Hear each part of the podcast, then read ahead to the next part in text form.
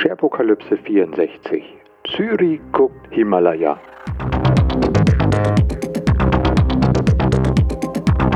Ähm, ja, einen wunderschönen guten Morgen. Hallo Chris. Guten Morgen, Michael. Ja, mein, mein Gruß geht wieder in die Schweiz. Äh, diesmal äh, mit Video. Wir zeichnen heute mal ein bisschen anders auf als sonst über.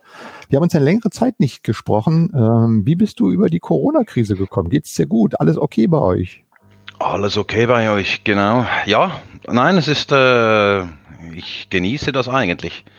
Ich muss sagen, ähm, ich fand ja Social Distancing schon nett, bevor Social Distancing eigentlich in Mode kam. Ähm, in, in diesem Sinne war das völlig okay. Also ich bin auch jetzt zu Hause ähm, Homeoffice. Äh, meine Kinder immer noch, aber so ein bisschen Homeschooling, weil sie so vom Alter her ähm, noch nicht in die, also nicht wieder in die Schule müssen, sondern sind ja die, die ein bisschen älteren Kinder, ähm, sind hier in der Schweiz immer noch zu Hause.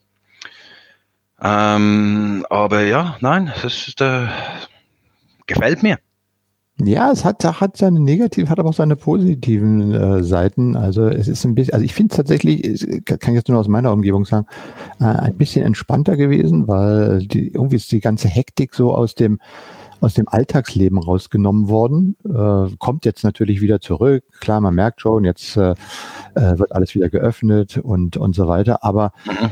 Sag mal so im Großen und Ganzen, wenn man sich das mal anguckt, bei uns hier so in Deutschland, äh, wie es auch so in unserem Umfeld hier gelaufen ist, ähm, na, muss man schon sagen, ähm, ich finde es gar nicht so, so verkehrt. Also viele haben sich auch äh, an die ganzen Vorgaben gehalten. Man konnte die, wie heißt es immer schön, Flatten the Curve auch ähm, ganz gut durchziehen. Und ja, aber mal gucken, wie es jetzt, ähm, wie es jetzt weitergeht, ne? wenn mhm. alles wieder so ein bisschen zurückläuft. Und wir waren jetzt auch schon tatsächlich mal wieder ein bisschen draußen. Wir waren ähm, hier in Berlin, im Umland ist ja Spargelecke, ne? Das ist ja Spargel, das war eine große Krise. Wir hatten es, glaube ich, beim letzten Mal auch schon besprochen, als die polnischen Erntehelfer nicht mitkamen. Aber irgendwie hat sich das auch begeben. Es gibt hier im Norden von Berlin so einen Spargelhof. Und äh, da ist normalerweise dann immer Remi Demi, weil die haben ein Restaurant und da wird, kannst du halt äh, immer frisch vom Hof kommen. Sind wir auch mal hingefahren am Wochenende.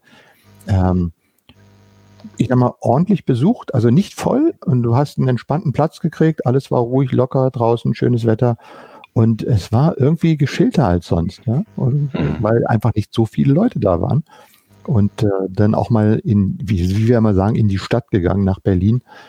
Ähm, da war es äh, natürlich ist schon komisch, wenn du an einem wunderschönen, äh, was ich ja mitten Anfang Juni durch die Stadt gehst und es ist äh, damned leer, ja, es stehen kaum äh, E-Bikes rum, es stehen keine Fahrräder mehr rum, also paar schon noch. Es gibt kaum Touristen. Du kannst an irgendeinen der bereits geöffneten Plätze, Restaurants gehen. Ähm, es kommt gleich jemand Freund, die stellt dir gleich eine Flasche Wasser kostenlos auf den Tisch. Ja, wollen Sie was essen und so weiter. Äh, es ist äh, ganz anders als so vor, vor, äh, vor äh, längerer Zeit, wo alles irgendwo total hektisch war, alles voll. Ähm, und ähm, ja, natürlich ist es äh, enormer wirtschaftlicher Schaden, ist natürlich auch schade, aber man, man muss einfach auch mal gucken, weil man das einfach schon ewige Zeiten ja nicht mehr gehabt hat. Wir kennen ja eigentlich immer nur eine ständig wachsende Betriebsamkeit und auch hier in Berlin äh, in den letzten Jahren ist ja unheimlich viel passiert und wir waren Touristenmagnet und so weiter. Und jetzt kommst du halt in die Stadt und plötzlich ist es einfach mal so, ja, du stehst am Brandenburger Tor und wenn du den drei Leuten sagst, die da stehen, geh weg, hast du ein völlig äh, wunderbares Motiv ohne Personen, die da sind. Gut, es ändert sich jetzt auch langsam wieder, aber war schon, schon interessant. Und ich bin tatsächlich jemand, der jedes Mal, wenn er jetzt irgendwo ein Flugzeug hört, nach oben guckt, ja, weil wir äh, hier in der Nähe vom Flughafen gewohnt und ähm, dann äh, normalerweise hast du immer Flugverkehr, aber jetzt oh, fliegt ja wieder einer und dann ist es aber bloß wieder eine Frachtmaschine von Frankfurt nach Narita oder keine Ahnung wohin. Ist ja. bei uns natürlich auch so, oder? Wir haben Zürich-Kloten äh, im, im Umfeld. Das heißt, äh, es gibt keine Flieger mehr und auch die Autos sind weg. Ähm, und das sagt man ja auch, oder, oder man, sieht man ja auch, dass so ein bisschen die, die uh, Pollution, also die, äh, die Umweltverschmutzung oder die ähm, Umweltbelastung ähm, durch, durch Feinstaub, auch logischerweise CO2, ja nachgelassen hat. Ähm, und, ähm, und auch, oder, ne? das ist ja auch ruhig geworden. Ne? Das ist jetzt, also Natürlich. Also zwischendurch war es ja wieder so ruhig, wo ich sage, Donnerwetter, das ist ja, fällt richtig auf. Ja, ja, nein, also, also auch hier, also auch hier in Zürich. Ich wohne ein bisschen äh, leicht außerhalb von Zürich, also an der Peripherie, also nicht allzu weit, mhm. sondern wirklich so zehn Minuten von äh, Zürich weg. Ähm, aber ja, ähm, auch hier merkt man, dass es irgendwie ruhiger ist. Äh, ähm, die, die, Luft, die Luft schmeckt frischer, man, man sieht weiter, die Fernsicht ist da, man, äh, ja, wir, wir können an guten Tagen können wir hier von Zürich aus den äh, Himalaya sehen. Ja, ich weiß. Äh, und ich kann von hier aus mittlerweile auch Reinhard Messmer auf dem Weg dahin sehen oder vor zurück. Ich weiß nicht, ob der da hingeht oder nicht. Aber ihr habt ja eben noch die Berge. Wir haben ja jetzt hier, sagen wir mal, nicht so viel Berge. Also für uns sind ja 150 Meter schon ein Berg. Und ähm, insofern haben wir mehr Flachland hier. Aber auch auf dem Flachland, äh, so das Brandenburgische, äh, mit seinen Feldern, seinen blühenden Rapsfeldern und so weiter. Ja, man kann sich in dieser äh, Corona-Krise auch irgendwo so eine Nische bauen und äh, man muss nicht immer nur das Negative sehen, man kann auch, äh, ich sag mal, diese positiven Aspekte ähm, wirklich auch zu schätzen wissen. Und äh, naja, unsere Arbeit hat sich auch äh, erheblich verändert. Ne? Wir haben ja dann doch die ganze, hatten wir, glaube ich, letztes Mal auch schon besprochen, das ganze Thema Homeoffice und mhm. äh, Remote Schooling und äh, Konferenzen, die alle nur noch online stattfinden. Hast du an irgendwas teilgenommen? Hast du dir da ein bisschen was angeschaut? Ja, ich glaube, gefühlt, gefühlt ja, aber ähm, nein, ich habe jetzt keine, äh, keine explizite Konferenz äh, online besucht. Das habe ich nicht. Äh, gute Frage. Kommt noch. Kommt noch. Ja, wie war deine Experience? Warum nicht? Äh, war das, hast du einfach keine Zeit dafür oder hast du mal teilgenommen und gesagt, oh, ist mir zu anstrengend oder woran lag's? Nein, nein, es war nicht geplant. Ich hatte, ähm, es ging nicht mehr um die Zeit. Ich hatte es einfach nicht äh, auf dem Radar. Jetzt kommt aber was, äh, ich glaube nächste Woche von Salesforce. So, ja. mache ich eine Salesforce-Konferenz, die virtuell ist. Ja, also ich habe auch an, an verschiedenen Veranstaltungen teilgenommen und ich muss sagen, also ja, äh, klar, Content ist da, aber man ist doch irgendwie so durch dieses ganze ähm, Working from Home und man ist doch viel mehr am Computer. Man kommt auch gar nicht mehr zu anderen Veranstaltungen, sondern macht halt alles viel äh, über diesen virtuellen Kanal. Und da ist man irgendwie, wenn du dann nochmal weiß ich was, drei Stunden ranhängen sollst und irgendwelche, ich sag mal, besseren Webinare dir anschauen sollst, dann ist das irgendwie schon ziemlich anstrengend, ne? da, ob man das noch dann mit aufnimmt. Und ich muss sagen, was mir auch aufgefallen ist bei den Konferenzen, so weiß ich, eine Bild oder irgendwie die großen Konferenzen, normalerweise kann man ja auch bei den Konferenzen dann, gerade bei den Microsoft-Konferenzen, weiß ich was, einen Tag später, ähm, auch schon die ersten Videos von den äh, Kursen runterladen und von den Sessions, die da sind oder die Keynotes sogar live verfolgen. Mhm. Und normalerweise passiert dann ja ein riesengroßes Buff rund um ähm, die Social Media Geschichten. Ne? Überall wird gepostet, Fotos und so weiter und so fort. Und diesmal bei der Bild, ich muss sagen, ich hatte irgendwie das Gefühl, dass so social-mäßig das gar nicht stattfindet, weil äh, ich meine, gut, äh, es wurde auch alles live gestreamt, aber die Leute sitzen dann da und hm, gucken sich das an. Aber es fehlt irgendwie so dieses, ja, ja, man, dieses Social. Ja, genau. Social fehlt. Ja. Aber es haben sich auch einige bemüht, äh, ich sag mal, die, die vorhandenen Plattformen jetzt äh, social auszubauen. Also ich war gestern Abend gerade äh, auf einem User Group Meeting in Hamburg, virtuell natürlich. Ich habe dort einen Vortrag gehalten mit, äh, die treffen sich ja dort auch immer regelmäßig, haben jetzt auch ihre Meetups quasi seit einiger Zeit ins Online verlegt und äh, habe dort ein bisschen über Livestreaming und so weiter referiert und mal ein bisschen mein Equipment gezeigt. Und ich muss sagen, das war richtig äh, interessant. Wir haben das mit Teams gemacht. Mittlerweile hat man ja auch diese 3x3. Ich habe die tatsächlich gestern zum ersten Mal auch äh, gesehen, diese 3x3 Bilddarstellung. Und irgendwann soll jetzt sogar 7x7 kommen. Und das denke ich mir ist schon mal gar nicht so schlecht, wenn du plötzlich dann auch in so einem etwas mehr socialized äh, Meeting bist und kannst dann wirklich auch alle, mit denen du dann in Kontakt bist, tatsächlich auch sehen. Ne? Mhm. Und äh, das, ja, und es gab viele Fragen und ähm, ja, ich fand das eigentlich eine ich sag mal, eine recht gute Überbrückung, bis man sich dann mal wieder wirklich äh, real treffen kann. Aber ähm, ja, und dann äh, hast du es, die, äh, es gab ja mal zwischendurch die Diskussion, ob man nicht äh, das Recht auf Heimarbeit tatsächlich irgendwo gesetzlich verankern soll. Ich weiß gar nicht, ob das bei uns wieder mhm. abgelegt ist, durchdiskutiert wird. Und wir haben ja auch, äh, was ich so online auch gesehen habe, äh, auf den sozialen Kanälen eine große Begeisterung für Homeoffice gefunden. Also die ersten haben dann kaum wann zu Hause mal ihren Arbeitsplatz gepostet und du hast von Woche zu Woche gesehen, wenn mehr Bilder kamen, wie das so weiterentwickelt worden ist und wie Leute sich das dann eingerichtet haben. Und jetzt habe ich irgendwo gestern oder vorgestern gelesen, so, so ein Kommentar. Naja, alle Unternehmen haben gesagt, doch, jetzt haben wir mal drei Monate richtig äh, gut vom Homeoffice gearbeitet, richtig cool. Jetzt können wir ja langsam wieder ins Büro zurückkommen. Da hat das Späßchen auch ein Ende. Ähm, siehst du das auch? Wird das lang anhaltend sein? Dieser Trend vom Homeoffice oder wirst du, siehst du, dass da vielleicht nur Rück, äh, Weg zurückkommt? Das glaube ich nicht. Ja, ich glaube eher nicht. Ich glaube, dass die, äh, weißt du, das ist, äh, das klingt gut für uns. Wir sind uns das gewohnt. Wir haben hier jahrelange Erfahrung, oder? Ähm, eben auch mal alleine zu arbeiten. Das, das ist auch, ähm, das ist auch ein Mindset. Und ähm, die Leute, die ich hier in, in meiner Umgebung, also quasi die viele Leute haben ja dort, wo ich wohne, hier in ähm, hier, äh, die, die kennst du dann plötzlich, weil die stehen alle draußen und rauchen, oder? Und ähm, dann beginnst du mit ihnen so, äh, kommst du ins Gespräch.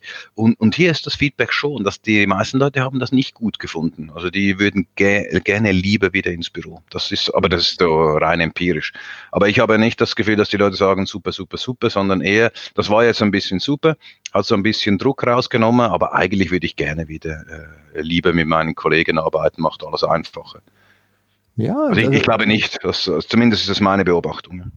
Ja, also ich habe auch so, ich, ich sehe das, also ich habe auch schon unterschiedliche Meinungen. Andere haben gesagt zum Beispiel, naja, was wir besonders geschätzt haben, ist, dass für mich zum Beispiel morgens dreiviertel Stunde Anfahrt zur Arbeit hin und wieder zurück wegfällt. Mhm. Kann ich von zu Hause arbeiten, beziehungsweise kann die mich auch um andere Sachen kümmern. Ähm, dass natürlich der direkte Kontakt wegfällt mit den äh, Kollegen ist auch äh, natürlich äh, immer wieder kritisiert worden. Aber vielleicht kriegt man ja wirklich so eine Kombination hin äh, zwischen Home und äh, Arbeit. Also eigentlich, eigentlich habe ich mal das Gefühl, dass viele doch ähm, dieses Homeoffice, was wir ja schon jahrelang immer auch propagiert haben mit, mit Online und, und Cloud und so weiter und so fort, dass ähm, viele jetzt in den letzten drei Monaten damit eigentlich eine eher positive Erfahrung gemacht haben, weil sie überhaupt weiterarbeiten konnten, auch wenn sie nicht mehr zur Arbeit gehen konnten. Und dass viele ja mittlerweile auch eine, ähm, einen Weg gefunden haben, äh, quasi mit, mit dieser Situation umzugehen. Und die hat ihnen einfach geholfen, weiß ich was, ihren Arbeitsplatz, ihre Firma, ihren täglichen Job zu erhalten, weiterzubringen. Insofern hat man da eigentlich eine recht positive Erfahrung. Und ähm, vielleicht kann man ja auf dieser positiven Erfahrung aufbauen, um dieses Ganze dann ich sag mal, auch in, in, in langfristigen Erfolg umzusetzen. Ja, natürlich. Kognitiv stimmt das sicher, oder? Und das erfassen alle. Ähm, aber emotionell ähm, ähm, fühlen die Leute vermutlich anders. Aber ich gebe dir recht, das könnte man gut so tun und das werden wir tun müssen, oder? Äh, weil, weil offensichtlich haben wir hier ein äh, soziologisches Problem. Ähm, wir möchten immer mehr verdichten also dass mehr Leute kommen in die Stadt, wir müssen verdichten, aber offensichtlich haben wir hier so ein Pandemieproblem, äh, das einhergeht mit der Verdichtung. Oh Wunder, oh Wunder, das kennen wir ja alle so ein bisschen, oder? Das ist so seit, äh, seit biblischen Zeiten, oder? Ist ja das so äh, bekannt. Äh, das, mhm. Deswegen hatte die Bibel so viele, oder das Alte Testament so viele ähm, Re Regeln drin, oder, die eben ja. dieses, äh, ähm, diese Zusammenarbeit, ähm, äh, Zusammenarbeit, das Zusammenleben auf engem Raum äh, beschreibt, wie, wie sauber sein und keine Schweine essen und solche Dinge. Ähm, aber ja, ich glaube, dieses, dieses Spannungsfeld wird uns noch äh, länger, ähm, wird uns noch länger beschäftigen, oder? Und in, in diesem Zusammenhang haben wir hier ja jetzt äh, äh, gerade heute, äh, heute ist äh, 16. Juni, 2020 ähm, und, und gerade heute ist ja eure äh, Tracing-App äh, online gegangen, oder? Um, um genau dieses Problem anzugehen, so dass ich irgendwie nachvollziehen kann, äh, wer mit wem äh, und äh, habe ich hier in diesem verdichteten Umfeld irgendwie Kontakt zu infizierten Personen gehabt. Also ja, genau heute Nacht um zwei Uhr habe ich heute Morgen gelesen. Ich habe sie jetzt noch nicht installiert. Äh, das soll ja eigentlich äh, über Bluetooth quasi, wenn du unterwegs bist äh, und äh, ein anderer mit einem Smartphone, der die ablau ablaufen hat, sich über Bluetooth austauschen, über anonymisierte Kennzahlen, sodass man einfach sehen kann, ob irgendwo jemand infiziertes in deiner Gegend ist oder ähnliches. Ja, ich meine, es hat jetzt äh, ganze Zeit gedauert. Ich glaube, ja.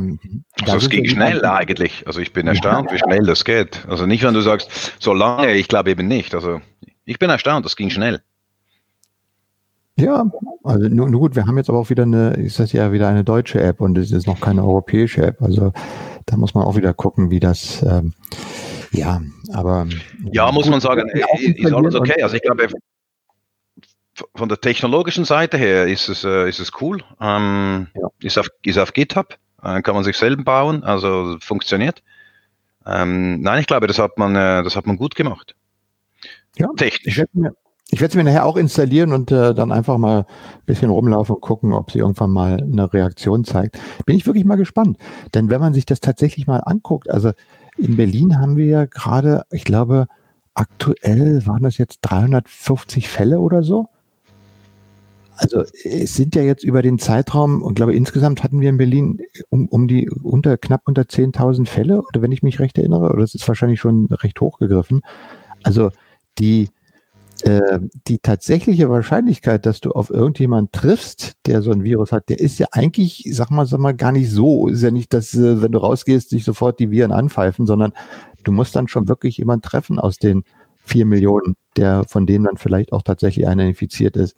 Also die tatsächliche Risiko ist ja gar nicht so groß. Auf der anderen Seite, wenn man sich nicht schützt, dann sorgt man natürlich dafür, dass wenn irgendwas passiert, sich natürlich sofort alles weiter verbreiten kann. Ne? Das ist so, ist so ein bisschen, äh, ist so ein bisschen zweischneidig, weil eigentlich halte ich das, wenn du jetzt nicht, sagen wir mal, irgendwo in irgendwelche, keine Ahnung, Bars oder sowas, was ja eh zu ist, äh, sondern die Regularien oder die Vorschläge einhältst, Social Distancing, Masken tragen und, und alles, äh, dann bist du ich sag mal nicht, nicht total sicher, das ist man sowieso nicht, aber das Risiko, sich dann tatsächlich zu infizieren, ist ja nicht so groß. Wenn ich mir mal angucke, die Kassenkräfte, die in, in, in Supermärkten sitzen, die sitzen da seit drei Monaten und da sitzen immer noch die gleichen, die vor drei Monaten saßen, die auch schon vorher da saßen.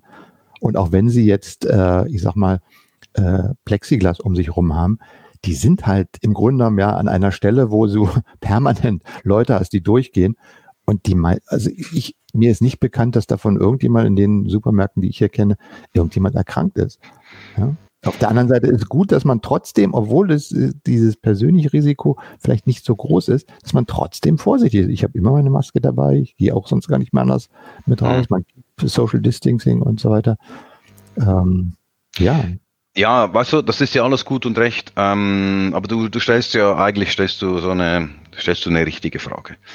Und das, das, das Problem mit, das Problem mit der, mit der App, also ich sehe, dass dieses, das Problem mit der App, auch hier in der Schweiz äh, kriegen so eine ähm, Data Tracing, also Proximity Tracing ähm, App.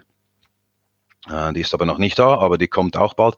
Aber ich sehe, wir haben zwei Probleme mit dieser App. Und das eine, das eine Problem ist, was du gesagt hast, oder?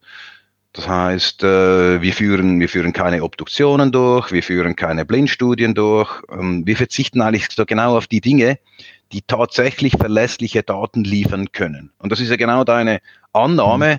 dass die, die Frau an der Kasse oder der Mann an der Kasse ähm, vermutlich nicht krank sind. Also ist eine reine Vermutung. Wir haben diese Daten nicht, niemand weiß es so genau, oder? Und was wir jetzt tun, ist, wir nehmen stattdessen als Ausgleich eine Applikation, die in ihrer Präzision so, äh, so geeignet ist wie eine Backerschaufel für einen mikrochirurgischen Eingriff, oder? Und es ist dann einfach so, so eine, es ist halt Technik, die begeistert, oder? Um hier einen, einen Werbespruch äh, aus Deutschland zu nehmen. Ähm, sie wird auch von den Kunden verstanden, also quasi von den Leuten, die sie informiert, oder? Sagt da ah, Bluetooth und dann schaut sie, wer in der Nähe ist. Und alle sind so ein bisschen begeistert. Aber aber eigentlich liegt das grundsätzliche Problem darin, dass auch diese Daten unverlässlich sind, oder? Es ist, es ist ja nicht so, dass, ähm, dass es, dass es, dass sowas eigentlich äh, einen Ausbruch verhindern kann, oder? Es ist, dieses Proximity Tracking zeigt eigentlich nur, äh, falls genügend Daten, also genügend Leute irgendwelche Daten äh, dargestellt haben, aber wenn hier ein Superspreader an mir vorbeiläuft und irgendwie 50 Leute ansteckt, dann ähm, ja, dann, dann ist das irgendwie zu ungenau, oder? Also es ist so, es ist so dieses, dieses, wir können alles mit einer App tun, äh, Philosophie. Ähm, ich sage nicht, es ist schlecht. Ich sage nur, das ist so ein Problem. Es ist eigentlich immer noch sehr ungenau und ähm, genauere Daten haben wir immer noch nicht, ähm, weil man eben davon ausgegangen ist, äh, alles äh, äh, wir obduzieren die Leute nicht, äh, weil wir haben keine Zeit dazu. Das ist alles das ist kein Vorwurf. Ähm, ich sehe, ich sehe die Probleme, die die Leute hatten. Oder? Ich habe zwei Familienmitglieder im Gesundheitswesen, alles, alles kein Thema. Aber ich glaube auch, die, die App ist zu ungenau. das Zweite, was ich sehe, und das stört mich, das ist die Sharepokalypse hier mit dieser App, ist, dass ich hier, also, dass es passieren könnte, dass ich so einen soziokulturellen Druck aufbaue. Weißt du? Diejenigen, die sich widersetzen, eine solche App zu installieren, die könnten als böse abgestempelt werden, oder? Und die können dann nur mit Sanktionen äh, weichgeklopft werden, sprich sozial geächtet. Weißt du, so dieses Thema, hier ist eine Bar und an der, an der Türsteher sagt, zeig mir mal die App. Hm. Bist du grün oder bist du rot? Und du sagst, ja, ich habe keine App. Ja, ohne App kommst du hier nicht rein. Und ähm, dann sind wir so in diesem China, äh, dieses Bild, das immer von China gezeichnet wird, da sind wir nicht weit entfernt. Und logischerweise hat die Bundesregierung in Deutschland, wie auch in der Schweiz, hat gesagt, oder, sowas ist verboten und hier werden die rechtlichen Grundlagen geschaffen, dass wir das irgendwie soziokulturell, also dass wir das äh, gesellschaftlich verbieten. Natürlich kann ich das tun. Das ändert aber nichts, wenn äh, das eben, dass mein mein Radius so eingeschränkt werden kann, dass die kleine Bar, dass der kleine Einkaufsladen sagt, äh, wir sind hier zu klein oder zeig's mal, oder? Und ich sage, das ist verboten. Er sagt, ja, zeig mich doch an. Und drei Jahre später bekomme ich recht, dass ein Richter sagt, es ist verboten. Sie können jetzt ihre äh, Kartoffeln äh, weiterkaufen in diesem Laden. Ähm, ich, ich glaube, das ist hier echt eine Gefahr, oder? Dass äh, dass ich hier eine App habe, die, die mich äh, traced. Das ist technisch sichergestellt, dass das nicht funktioniert. Ähm, aber dass ich, dass ich, ja, wir haben das Potenzial, mhm. Leute zu ächten, die hier nicht mit dem Handy rumlaufen und diese App auf sich tragen. Ja, da habe ich noch gar nicht drüber nachgedacht, aber hast du, äh, es hört sich recht plausibel an. Ich denke mir, diese App ist sicherlich. Danke. Es ist wahrscheinlich wieder ein, es ist wahrscheinlich wieder ein Baustein äh, in Richtung äh, besseres Verständnis für das äh, Ganze, weil man ja doch irgendwo ähm, mhm. ja, die, es forschen ja alle an allen möglichen Ecken und Enden. Wie konnte das passieren? Wie verbreitet sich das? Wer ist, wer ist äh, besonders anfällig dafür? Und äh, es gibt ja immer die unterschiedlichsten. Irgendwie 100-Jährige hat das wunderbar überlebt und, äh, weiß ich was, irgendwo ist ein Kind gestorben daran. Ähm, und äh, ja, das, äh, ich werde sie mir trotzdem installieren und mal gucken, wie die funktioniert. Dann kann ich am nächsten, äh, der nächsten Apokalypse mal darüber berichten, ob ich, ob es irgendwann mal gepinkt hat oder so. Weiß man mhm. nicht. Mal gucken. Naja, aber im Zusammenhang mit dieser äh, Katastrophe äh, auch nochmal aufgefallen ist, weil wir immer hier gerne so schön scherpokalyptisch über bestimmte Dinge reden. Hast du gelesen ähm, den Bericht oder die, äh, den, was war das sogar eine Studie, ähm, wo Sie jetzt gesagt haben, eigentlich geht man davon aus, dass in China schon im August ähm, der Virus ausgebrochen sein muss. Mhm. So, dann habe ich mir diese Studie mal ein bisschen genauer angeguckt. Und zwar haben, das ist eine amerikanische Studie, und zwar haben die Satellitenbilder ausgewertet von Parkplätzen von Krankenhäusern äh, in, in China äh, vom August und haben festgestellt, dass zu einem bestimmten Zeitpunkt ähm, dort einfach viel mehr Autos standen auf dem Parkplatz und dass gleichzeitig auch die Suche nach solchen Krankheitssymptomen von, äh, ähm, von äh, Corona in dieser Region äh, online einfach äh, angestiegen sind. Und daraus haben sie jetzt geschlossen, dass äh, vermutlich schon äh, Ende August letzten Jahres dort in der Region irgendwas mit Corona am Köcheln gewesen sein muss. Mhm. Hast du das gelesen? Habe ich gelesen, ja. Ähm ja, weißt du, klar, äh, die, die Daten äh, könnten, die, die Daten sind da. Ähm, die Frage ist irgendwie, gibt es eine Kausalität? Weißt du, vielleicht ist es einfach auf Zufall, oder? Ich ja. könnte das ab, ich könnte es ableiten daraus, oder? Weißt du, was ich meine? Ja, also was ich, was, was, was also ich zwischen Plausibilität und, Kausalität genau. gibt es eben schon noch einen Unterschied, aber vielleicht, ja. Ich, ich weiß nee, aber es nicht. Aber Bericht, und wir sind ja hier die, die Sharepokalyptiker, was mich an diesem Bericht echt gesagt hat, ja, äh, ist ja interessant. Äh, da guckt jetzt mal in einer retrospektiven Forschung äh, im irgendwo äh, ein, äh, Universität oder wer das gemacht hat, gucken jetzt einfach mal auf Satellitendaten vom letzten August von einem Parkplatz, von einem Hotel, von einem Krankenhaus in China und gucken sich mal an, wie viele Autos dort auf dem Parkplatz waren und äh, das ist doch eigentlich interessant, wie viel Bildmaterial da schon vorhanden ist, nicht? Mhm. Ich meine, haben wir irgendwie mal über anlassbezogene Bilderfassung und äh, gespeichert. Äh, wer hat eigentlich diese ganzen Bilder? Wo werden die aufbewahrt? Was, äh, was ist doch eigentlich hier? Das hat mich irgendwie ein bisschen verwundert und muss sagen, okay. Was, genau, und ah, nicht nur die Chinesen und die Russen spionieren, auch wir spionieren. Ja, es ist irgendwie schon, ähm, da muss man sich mal Gedanken drüber machen, wie das, äh, wie die, das eigentlich zustande kommt. Ja? Da bin ich ja. ein bisschen skeptisch. Was mir halt, was wirklich aufgefallen ist hier in, der, in, in dieser Krise, ist, wie, äh, wie eigentlich die Deindustrialisierung, die wir hier in Westeuropa hatten, oder? Ähm, dass, dass diese Deindustrialisierung einen, einen Backlash ähm, so gekriegt hat. Äh, wie sagt man Backlash auf Deutsch? Ah, ich habe diese Anglizismen, einen Rückschlag bekommen hat, oder? Ähm, weißt du, es ist irgendwie ähm, äh, was, was, was Großbritannien unter, unter Thatcher passiert ist und, und den USA logischerweise auch so und natürlich uns auch so ist, dass wir, wir haben die Eigenständigkeit verloren. Heute Morgen, also die, die Schweiz hat im April ähm, gerade heute im, im Radio SRF 4 News äh, gehört, äh, beim, beim Aufstehen. Ähm, so ein Bericht, die, die, in, in, die Schweiz hat äh, hier in Zürich, für Zürich im Mitte April äh, Maschinen bestellt in, in China, äh, um selber Masken zu produzieren, weil es keine Masken mehr gab. Die Maschinen wurden logischerweise aus China gekauft, ähm, dann wurden die verspätet geliefert, weil äh, Logistikprobleme, dann gab es Verzögerungen äh, beim Aufbau und und und und. Und, aber jetzt stehen die Maschinen, äh, produzieren auch, aber trotzdem können die Masken immer noch nicht ausgeliefert werden, weil es keine Zertifizierungsstelle gibt in der Schweiz, die so, die so die Masken zertifizieren kann. Das kann nur der TÜV in, in Deutschland. Und dort wird jetzt irgendwie europaweit werden diese Masken, also die sind auch hinten da. Das heißt, das geht noch äh, bis weit über den Sommer hinaus. Also das heißt, diese Deindustrialisierung, die wir hatten, oder, die hat so die führt dazu, dass wir nichts mehr, wir können nicht einmal mehr selber Masken produzieren, wir können nicht einmal mehr selber zertifizieren, wir können eigentlich gar nichts mehr, oder? Wir sind nur noch eine Dienstleistung, ähm, mhm. Dienstleistungsgeschichte und diese, diese, diese Globalisierung und Deindustrialisierung, die hat sich, die hat sich hier wirklich äh, in dieser Krise hatte so ihre Schwäche, ähm, also die hat so ihre Schwäche, äh, ja, die, die kamen so an die, an die Oberfläche, oder? Und man hat gesehen, was diese, weißt du, dass diese, dieser Kapitalismus, den man lebt, äh, dass man das gestaltet, dass man das erlaubt hat, dass äh, BWL-Studenten äh, ganze Branchen wegen Gewinnmargen aufzulösen und so weiter, oder? Ähm, ja.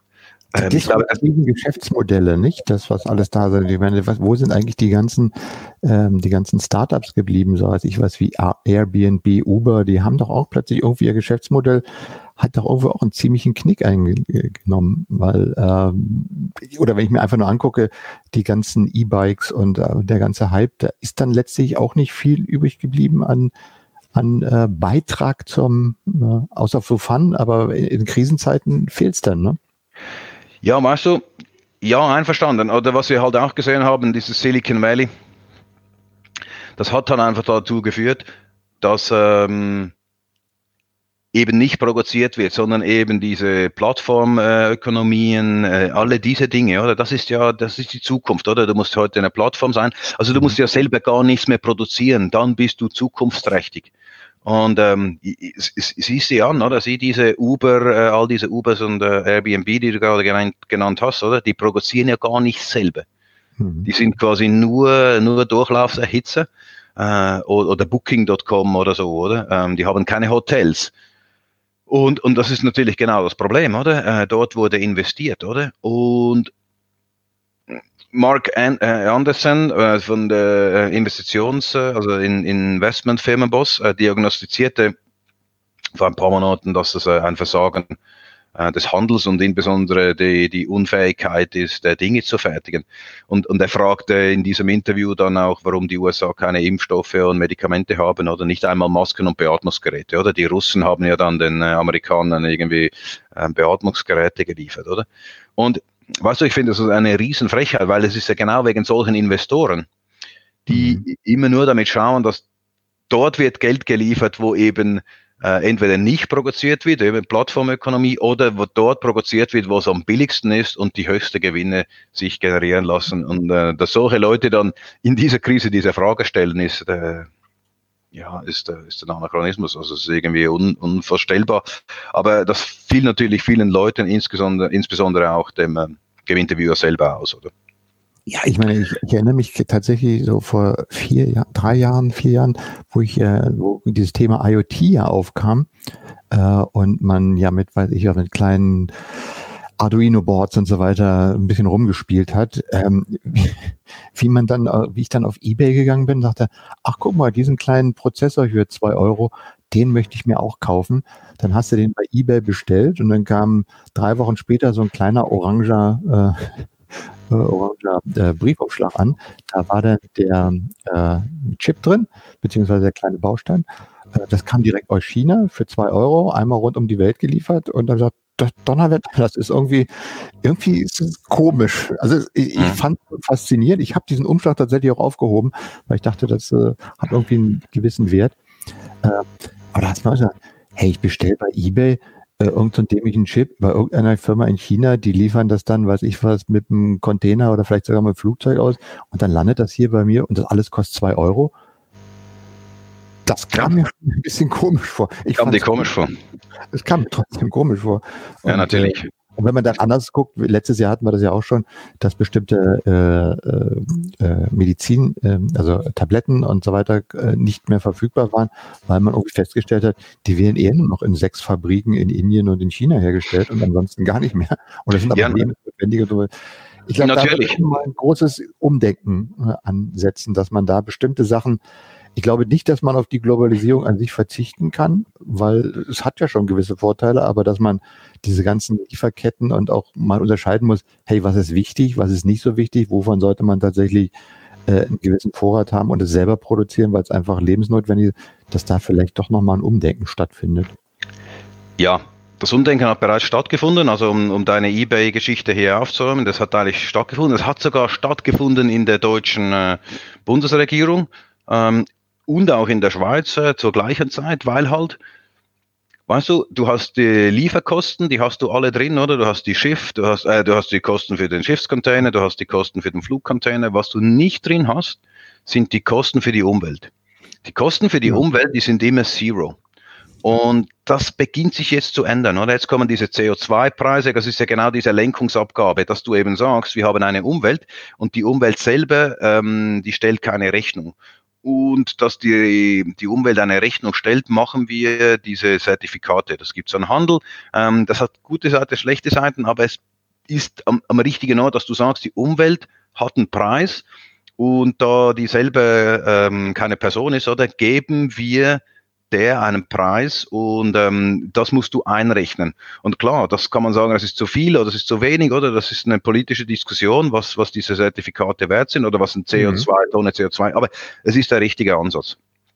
Und dass du sagst, ja, ähm, ähm, internationaler Austausch und internationale Produktion wird es, es geben, aber was doch ganz klar war, was doch ganz klar aus dieser Corona-Krise herauskam, in Deutschland wie auch in der Schweiz, es hat nicht nur dieses Silicon Valley entzaubert, das gar nichts produziert, sondern nur irgendwelche Plattformen generiert, die eigentlich keinen Wert haben. Das haben wir aber immer schon gesagt. Wir haben, also hier in, der Sharepocalypse, mhm. oder? Ähm, wenn, wenn Booking.com zugeht, gut, es ist nicht Silicon Valley, es gab Holland, weil wenn Booking.com zugeht, dann hat Hilton immer noch ein Hotel, aber Booking.com hat nichts. Nicht einmal einen eigenen Server, oder? Der steht bei Amazon. Ähm, aber, aber Hilton hat, wenn alles schief geht, wenn der Strom ausfällt, haben die noch ein Hotel. Und im, für den Staat, was der Staat macht, wenn, wenn wir hier diese Deindustrialisierung und, und möglichst alles privatisieren, was da, zusammen jetzt mit, mit diesem Silicon Valley haben wir, haben wir ein bisschen, wie soll ich sagen, den, den Irrglauben, dass die unsichtbare Hand des Marktes wirklich dazu führt, dass beste Ergebnis für den Marktteilnehmer zu erzielen. Ich glaube, das haben wir gesehen, das gab es immer viele Warner, oder? Aber das hat man jetzt in dieser Krise gesehen. Die unsichtbare Hand führt nicht unbedingt zum besten Ergebnis für die Marktteilnehmer, oder? Weil das beste Ergebnis für die Marktakteure ist immer der Gewinn. Und ähm, die, die Gewinnbegriffe werden natürlich unterschiedlich definiert. Und das ist ja quasi die Position der Linken und die Position der, der Konservativen, oder was ist der Gewinnbegriff? Aber wir als Firmen, die eigentlich die Wirtschaft hier in einem liberalen Markt, das ja Deutschland eigentlich auch ist, die Schweiz auch, für Unternehmen ist, ist es, ist es Ertrag, äh, muss größer sein als die Aufwendungen und das ist der Gewinn. Daher gilt es, Aufwendungen zu minimieren und, und die Erträge zu, zu maximieren.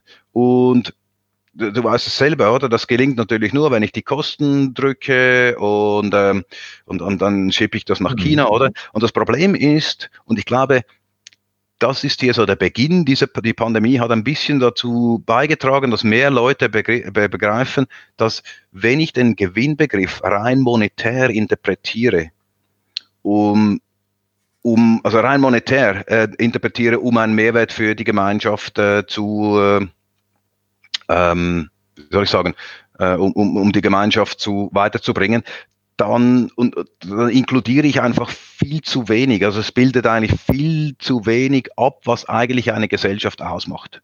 Mhm. Und ich glaube, wenn wir das nicht ändern, dann haben wir echt ein Problem, dann wird die nächste Pandemie und und und und, und oder? Alles schlimmer und so weiter, oder? Aber ich glaube, wir müssen genau das schaffen, ähm, dass wir hier mal in den Gewinnbegriff mehr inkludieren als Geld und wir, was auch verstanden worden ist von vielen Leuten, ähm, was ja immer so die auf der rechten Seite, auf der FDP-Seite, ähm, wo wirklich diese unsichtbare Hand ähm, eigentlich ist, oder auch die, die Unionspolitiker, die immer sagen, wir führen den Staat wie ein Unternehmen, das ist einfach falsch, oder? Weil der Staat ist eben kein Unternehmen und der kann auch defizitär sein, oder? Und man hört man doch immer wieder, oder? Der, der Staat ist ein schlechter Unternehmen. Nein, ist er eben nicht. Der Staat nimmt eben Aufgaben wahr, die Privatunternehmen aufgrund der einseitigen Gewinn, äh, Gewinnbegriffsdefinition mhm. nicht wahrnehmen wollen und letztlich auch nicht können, weil es wird nicht finanziert. Und genau das muss der Staat tun. Und diese Dinge muss ein Staat übernehmen und äh, damit er auch wird er halt defizitär, weil nie ein Unternehmen das ist. Aber das haben wir sehr deutlich gesehen, was passiert, wenn der Staat wie ein Unternehmen geführt wird. Das führt dazu, dass es keine Masken gibt. Das führt dazu, dass es äh, keine Gelder gibt oder dass es zu wenig Spitalplätze gibt. Das führt dazu, oder? Dass es zu wenig Feuerwehren gibt. Das führt zu all diesen Dingen, dass es irgendwie, oder wie hier, dass es, dass es keine Internetverbindung gibt in Deutschland oder flächendeckend mhm. Glasfaser. Das führt genau dazu. Und ich glaube, diese dass der Staat das leisten muss und dass er automatisch durch das defizitär wird. Ähm, ich glaube, mehr Leute haben das nicht so klar ausgesprochen, aber man hört es so durch die Blume. Ja, leuchtet mir ein. Ich kann mhm. den Staat nicht wie ein Unternehmen führen. Und ähm, ich glaube wirklich hier, wir haben so einen Beginn gesehen. Und weißt du, diese, die, die jungen Leute, die jetzt dann irgendwie an die Urne gehen können und, und, und äh, die, die Macht haben, oder Macht haben, die, die wählen können und hier politisch Einfluss haben, ich weiß ja, wir haben denen diese, diese Pandemie hinterlassen, oder? Mit, mit Schulden, oder? In Milliardenhöhen, oder? Und wir haben ihnen die Umwelt hinterlassen und, ähm, aber wir haben ihnen auch einen sehr klaren Blick darauf gerichtet, was, ähm, was passieren kann, wenn man dem Kapitalismus oder wenn man den Kapitalismus als reine Lehre zu rein umsetzt. Das war jetzt ah, irgendwie. Okay, ja gut, das war ein Plädoyer. Ja, ich äh, es war ein linkes Plädoyer ähm, aus der Beobachtung, aber ich glaube, die. Ähm, ich sag mal, ähm, dazu sage ich mal eins: äh, Das erinnert mich an die guten Diskussionen, die wir in den 70er und 80er geführt haben. Natürlich, es ist ja nicht neu. Ja, ja, die, die, waren, die waren, waren immer da, aber, aber, ja. die, die, aber die Zeichen sind jetzt, äh, die, die Zeichen sind eindeutig, oder? Und du musst mir nicht mehr kommen, oder? Mit, mit der Privatisierung des Gesundheitswesens. Diese Diskussionen sind jetzt vorbei. Ja, ich hoffe, dass die Diskussionen vorbei sind und dass sie vor allen Dingen auch, wir, wir haben ja mal viel diskutiert, dass aber wirklich auch Action erfolgt, dass, dass tatsächlich auch dann was umgesetzt wird und das, was mhm. entsprechend gehandelt wird. Man nicht nur sagt, ja, ja, wir haben das alles erkannt, aber eigentlich machen wir dann doch so weiter wie bisher. Das wir, ist, wir, wir sind ja, ist vorbei, ja, oder? Ist vorbei. Also weißt du, es ist vorbei und äh, hier ist da diese, diese Anschubsfinanzierungen äh, jetzt, die für die Wirtschaft in Deutschland. Ähm, wer hätte das gedacht, dass hier kein Geld in die Auto, also quasi in die äh, Automotor, Verbrenner, ähm, Automobilindustrie, kein Geld. Das hat mich vom Sockel gehauen, weil ich habe das 100% erwartet, oder? Dass hier mhm. Deutschland sagt, Diesel vor, noch ein Tor. Aber das hat mich echt, das hat mich echt überrascht. Und ich glaube, das ist wirklich, das sind, äh, das sind gute Zeichen. Ja, du siehst auch wir in, in diesem kleinen Land, in diesem etwas größeren Land sind auch äh, lernfähig, vermutlich. Dabei sind wir beide, muss ich ja sagen, wir beide sind ja absolut privilegiert. Denn ich habe ja neulich eine Studie gelesen, die weltweit mal die einzelnen Länder bewertet hat nach verschiedenen Kriterien, wer am besten durch die Corona-Krise gekommen ist hinsichtlich äh, Ausbruch, Kranken, Totenfälle, ähm, wirtschaftliche Auswirkungen und so weiter und so fort. Und ähm, wer stand dort auf Nummer eins? Congratulations, die Schweiz. Okay. Und Gut. wer Nummer zwei? Deutschland. Deutschland. Congratulations. Ja. High five. Und äh, also ich sag mal, äh, aus persönlicher, vielleicht so als, als, zu diesem Thema jetzt mal als Abschluss, aus persönlicher Sicht, ich finde, bisher sind wir da hier bei uns ähm, wirklich äh, ganz gut dabei weggekommen bisher. Gucken, wie es noch weitergeht, wie die ganzen wirtschaftlichen Auswirkungen sind, aber eigentlich im Vergleich so sind wir äh, da ganz gut weggekommen, muss ich sagen. So, wir haben ja noch ein zweites Thema, das wir uns heute unterhalten wollen. Auch ein Thema, was wir in dieser Sendung hier schon öfter mal aufgegriffen haben. Und es geht um das beliebte Thema der Gesichtserkennung. Da hat sich ja in den letzten zwei Wochen auch einiges getan.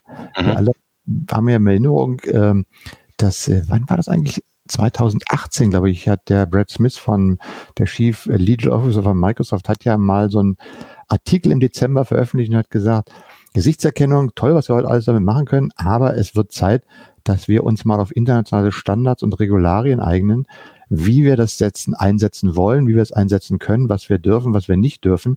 Denn wenn wir das jetzt nicht machen, dann kommen wir irgendwo an einen Punkt, wo wir in fünf Jahren äh, die Büchse der Pandora geöffnet haben und feststellen, dass man mit Gesichtserkennung Dinge machen kann, die wir gar nicht hätten machen wollen. Das ist schon Thema, was zwei Jahre alt ist. Und ich habe, glaube ich, gelesen in der ganzen Diskussion, dass Google, glaube ich, schon 2011 mal diese Diskussion angestoßen hat, ähm, ob Gesichtserkennung nicht eigentlich grundsätzlich äh, negativ ist. Und da hat sich ja in letzter Zeit, äh, in den letzten Wochen hat sich ja einiges getan. Ne? Amazon und äh, hat Microsoft. ja Microsoft haben ja gesagt, äh, sie werden äh, ihre Gesichtserkennungssoftware, die IBM war, glaube ich, der Auslöser, die Stimmt. gesagt haben. IBM hat begonnen, ja.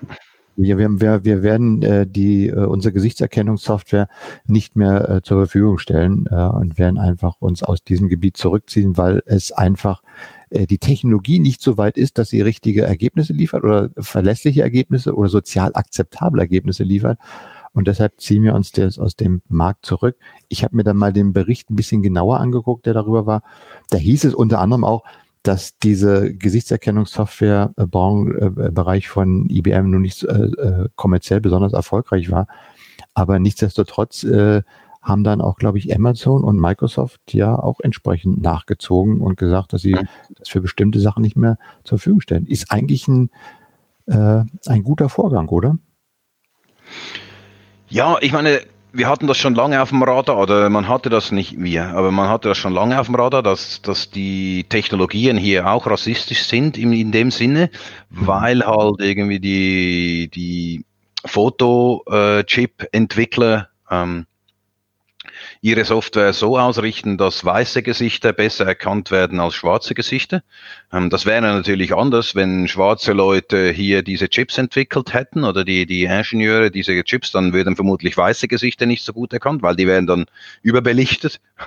ähm, sowas, oder? Und, und jetzt hast du das, äh, und das, das gibt es ja oft, das liest man ja immer wieder, dass wenn ähm, ein, ein Paar schwarz und, und weiß ist, dass hier auch die, die iPhone-Kamera, die kann weder noch, das ist einfach so ein, ein technisches Problem, ähm, hier vom der, der Farbumfang oder der Kontrastumfang hier äh, richtig äh, abzudecken.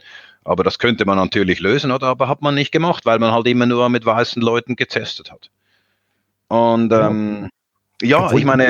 Auch schon vor, vor, ja, obwohl die, äh, diese, dieses ja so schön Bias in AI, wie das so schön immer heißt, äh, mhm. Vorurteile in der Kommt noch dazu, genau. Ist ja schon lange, wird ja schon lange thematisiert und, und diskutiert. Äh, und man ist dem Thema ja auch, äh, ich sag mal, ist ja bewusst, dieses Thema. Und ich glaube, das hat letztlich auch jetzt dazu geführt, dass man gesagt hat, okay, wir haben es in unserer Software, ist das irgendwie eingebaut, wir kriegen das jetzt nicht unbedingt raus. Äh, jetzt äh, ist sowieso das Thema Black Lives Matters ganz weit oben und wir denken über alles nochmal genau nach und deshalb sagen wir, nee, äh, man muss nicht alles machen, was man machen kann.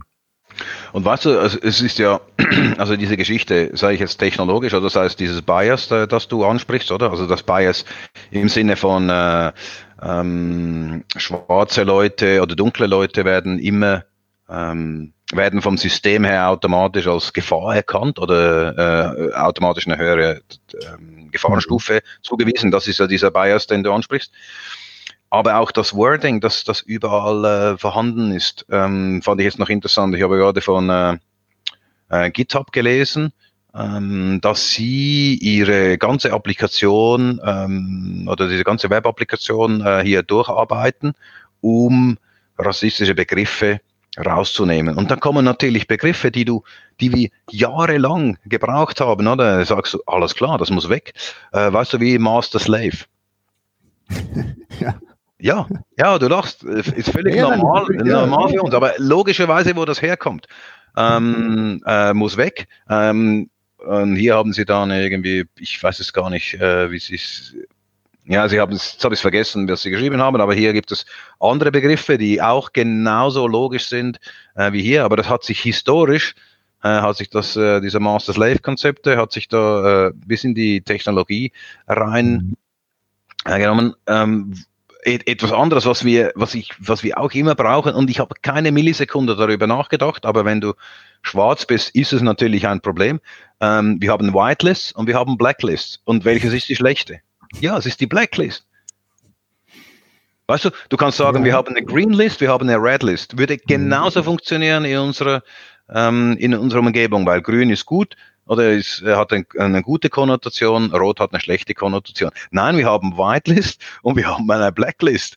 Und ähm, Blacklist ist automatisch schlecht konnotiert. Also wir haben diesen Bias in, so in uns drin. Und ähm, als ich das von, von, ähm, von GitHub gelesen habe, war mir aufgefallen, also erst dann war mir aufgefallen, ja, wie tief, wie tief der Alltagsrassismus eigentlich ist und wie wir den äh, rübergenommen haben. Das ist schon krass. Und finde ich gut, finde ich gut, dass die, äh, die Hersteller hier, sie sagen nicht, wir haben einen Bias drin, aber sie sagen irgendwie, das geht so nicht weiter, oder? Weil offensichtlich wissen zu viele Leute, dass diese Systeme eigentlich nicht so richtig funktionieren, oder? Und äh, diese, diese virtuellen Walkouts, oder, die da Facebook hatte, oder? Und ich glaube, das will einfach auch mittlerweile niemand mehr, weil gerade in den USA ist ja die Diskussion ein bisschen aufgeheizt. Also hier in der Schweiz auch, oder? Ist die Diskussion sehr aufgeheizt über Rassismus. Hm. Und ich weiß gar nicht, ob du das mitbekommen hast, oder? Ähm, aber in der Schweiz ist es ein Riesending, oder? Hier geht es um, äh, um wie heißen die auf Deutsch? Schokoküsse? Ja. Diese ja. Die Schokoküsse, oder? Sagt man, genau, genau, ja, ja. Genau. Und äh, die heißen, ich glaube auf, äh, die, wir sagen denen Mohrenköpfe. Das ist, ist aber die ganz alte Bezeichnung. Ja, das ist aber die Schweizer Bezeichnung, ja. oder? Und, und hier hat jetzt so ein großer, die Migros, das ist so ein großer Verteiler, ähm, weiß gar nicht, wie das in Deutschland ist, so ein großer Lebensmittel, Detailfachhandel, ja. die Migros. Und die hat jetzt hier so ein Produkt aus dem Markt genommen, das eben Mohrenköpfe heißt. Ja. Und die Diskussion ging los, oder? Ähm, und die ist immer noch am Kochen. Also die hat seit äh, so eine Woche kocht die natürlich hoch. Das hat, das hat mehrere Vorteile, oder? Es hat wie Corona hatte ja den Vorteil in den sozialen Netzwerken hatte Corona den Vorteil, dass man ähm, alle diese äh, Verschwörungs, diese rechten Verschwörungstheoretiker, ähm, ähm, weißt du so, äh, Wirtschaft, äh, Wissenschafts, ähm, Negierer, die sind alle aus den Löchern gekrochen nach einer gewissen Zeit. Die hat man alle entdeckt. Weißt du so? Mhm. Kling, kling, kling. Ah, da ist eine, da ist eine. Xavier Naidu, oder? Kling, haben wir den, oder? Ähm, die, die wurden alle so, die, die entdeckt man, oder? Ähm, ähm, äh, in der Politik, aber auch im, im sozialen Leben. Und, und in der Schweiz passiert so ein bisschen das Gleiche mit dieser, ähm, mit dieser Black Lives Matters und, und dieser Mohrenkopf äh. Ähm, hier so nach ein paar Tagen kommen auch hier so die die die die rechtsextremen kommen hier in den Social Media sieht man auch hier die Politiker, die die, die sich dann plötzlich in die Diskussion einschalten und mit äh, mit äh, Hanebüchen ähm, ähm, Argumenten sich hier für für alte Begriffe einsetzen. Da weißt du genau, aha, hier haben wir wieder eine, aha, hier haben wir den nächsten. Hm. Genau. Also das hat ja diese solche Diskussion hatte ja Gutes, oder? Weil ähm, die eigene, die eigene Meinung ähm, kommt hier irgendwann auf den Tisch und dann erkennst du die Spinne. Ja, und ich finde auch gut, also das, wie gesagt, das, wie gesagt, ist ja schon länger diskutiert worden, aber äh, dass tatsächlich jetzt auch mal was passiert ist und man gesagt hat, okay, wir ziehen jetzt mal diese Technologie zurück und äh, wir, wir, alle haben ja die Beispiele aus China gesehen, wo, wo ja diese, diese Gesichtserkennung nun wie wild eingesetzt wird und du ja kaum noch durch den öffentlichen Raum in vielen Ecken laufen kannst, ohne dass deine ganzen Bewegungen getrackt werden. Und äh, was war denn, ich habe das gestern auch nochmal so ein paar Beispiele gesehen dazu, ähm, wo du dann einfach mal die Straße überquerst, obwohl die Ampel rot ist, dass du dann automatisch, pff, ja, so, ähm, Du bist dann gleich beim Demolition Man, der übrigens neulich gerade wieder lief, dieses äh, seine Credits, die er sich gezogen hat. Äh, das ist eigentlich mal schon, jedes Mal, wenn ich diesen Film sehe, ist, ey, wir sind ja tatsächlich schon fast so weit, dass du dann erkannt wirst und hier kannst du einen Zettel ziehen. Mhm. Ähm, ja, aber es ist, äh, wie gesagt, fand ich jetzt äh, sehr interessant, dass wir äh, dieses Thema hier auch schon lange diskutiert haben und das auch, ich habe ja immer schon gesagt, ich finde es gut, dass das mal thematisiert wird, aber es müsste auch mal irgendwas passieren. Weißt du, das war immer so äh, vor zwei Jahren, als das von, von Brad Smith rauskam, und gesagt, nach einem halben Jahr war mal, hatten wir, glaube ich, hier auch in diesem Podcast mal gefragt, was ist denn eigentlich bis jetzt passiert? Man hat irgendwie gesagt, ja, alle haben mal gesagt, ist ganz böse, aber hm, so richtig, wir müssten mal was machen, aber so nichts passiert. Und jetzt äh, scheint man ja doch in, auf einigen Seiten wirklich mal äh, erstmal die Bremse gezogen zu haben und zu gucken, wie man ähm, vielleicht die Technologie doch erstmal weiterentwickelt oder sie aber dann nicht irgendwie unmotiviert auf uns arme Menschen loslässt. Ist schon komisch, gell? Ja. Ist, ist schon komisch, weißt du, diese Diskussion, also diese, diese Rassismus oder diese Alltagsrassismus-Diskussion, die ist schon lange da, dass, dass, wir hier, dass wir hier an vielen automatisierten Systemen ähm, Bias drin haben, die ähm, ähm, nicht weiße äh, Personen eindeutig irgendwie benachteiligen. Das wusste man schon lange. Und Lange ist aber auch nichts passiert. Auch in den USA, wo die, wo die Gewalt gegen äh, Nicht-Weiße offensichtlich ist seit Jahren, äh, ist eigentlich wenig passiert. Und dann plötzlich stirbt eine Person, weißt du, vorher waren vermutlich irgendwie 15 andere mhm. gestorben in diesem Jahr schon und genau bei dieser Person explodiert es. Und es explodiert in allen Bereichen, bis hin zur Schweiz, oder, wo man sagt, äh, wir dürfen nicht mehr Mohrenköpfe sagen, oder? Oder wir wollen nicht mehr, dass, dass äh, ein Produkt, das Mohrenkopf ähm, draufgestanden ist, äh, also drauf gedruckt hat, äh, das in unseren Gestellen steht. Weißt du, es ist schon wahnsinnig, wie, oder es ist völlig ähm, erratisch, wie hier ähm, welche Anlässe dann, dann was triggern. Aber es ist ja. systembezeichnend für 2020 ähm, das wurde ja immer vorausgesagt, es wird ein großes Jahr äh, mit, mit, mit, mit vielen äh, Veränderungen, oder? Und ja, bisher ist es komplett, ist es die goldigen Zwanziger, ist voll eingetroffen, oder? Ja, es ändert sich. Es ändert sich. Was hat sich alles geändert im 2020? Also es hat ja, also weißt du, voll. Voll. Und ähm, das finde ich irgendwie echt spannend, muss ich sagen. Echt spannend. Und ähm, wenn wir, wenn wir hier aus dem Jahr 2020 ins 21 kommen, da bin ich sicher, es, wir werden vieles besser machen als die letzten 20 Jahre. Haben viele, wir haben vieles gelernt, wir, wir als Gesellschaft. Ähm, weißt du, vor allem als äh, westliche Gesellschaft oder also so nordamerikanische äh, Europa, so, so haben wir sehr viel gelernt über die Welt. Und, ähm, und ich glaube auch so die, was man früher die Drittweltländer, also diese Schwellenländer genannt hat, oder auch die, die treten anders auf, oder? Die verlangen jetzt von der UNO, dass man, dass sie bei in, in USA aktiv wird, oder wegen den äh, wegen den, äh, den rassistischen mhm. Vorgängen und diesen Rassismus, also diesen Bias gegenüber andersfarbigen Menschen als weiß. Und ähm, die treten auch äh, selbstsicherer auf. Also ich sehe nur Positives bis jetzt. Schönes Schlusswort, mein Lieber. Das, das ist ja ganz äh, speziell für mich eigentlich. Ja, ich will, das ist gut. Ja, es muss ja, es, ist, ändert sich alles. Also, es sind Dinge möglich, schnell. Überhaupt Aber schnell. Und das geht schnell. Das ist ja. herrlich. Ja, ähm, dann würde ich sagen, dann haben wir mal unsere, unseren Müll wieder ausgekippt und unsere Meinung mal wieder rausgepustet. Hast du jetzt, also jetzt Müll gesagt? Bitte? Hast du jetzt Müll ja, gesagt? Nein, ich, ja, ist, eigentlich ist es ja immer so, ähm, ja, wir bemühen uns ja auch immer, die positiven Dinge zu sehen, aber eigentlich graben wir ja immer in irgendwelchen Dingen rum, die irgendwie prinzipiell eher auf der dunklen Seite der Macht stehen. Ja, genau. Es ist ja nicht so, dass wir uns hier über Schminktipps unterhalten oder sowas, also oder, oder Happy Life, sondern es sind ja eigentlich immer Themen, ähm, wo man denkt, äh, da läuft was ganz böse und schief. Und insofern ist ja auch mal schön, wenn man hier mal so einen positiven Aspekt drin hat, wo du sagst, ähm, 2020, das ist ein Jahr, wo wie heißt es, das Jahr, wo es anfing, es gibt doch so einen Filmtitel, 2020. Genau. Ja. Ist der nicht sogar 2020? Nein, aber er heißt das Jahr, so, in dem okay. es begann. Oder wie heißt es? Ja, ja, ja. Das ist ja Soylent Green. Oh gut, falsche, falsche Metapher. 2020, Na. das Jahr, in dem wir äh, ähm, das war, glaube ich, der Originaltitel davon. So, ähm, Soylent Green äh, haben wir aber schon im Titel gehabt. Da können wir nicht mehr als genau. Titel nehmen. Ich genau. würde sagen, geh jetzt raus vor die Tür, guck mal, ob der Himalaya noch da ist, ob der Yeti kommt. Und äh, in dem Sinne danken wir auch wieder unseren Zuhörern, die sich hier fleißig äh, auch gerne mit Kommentaren wieder äh, an uns wenden können.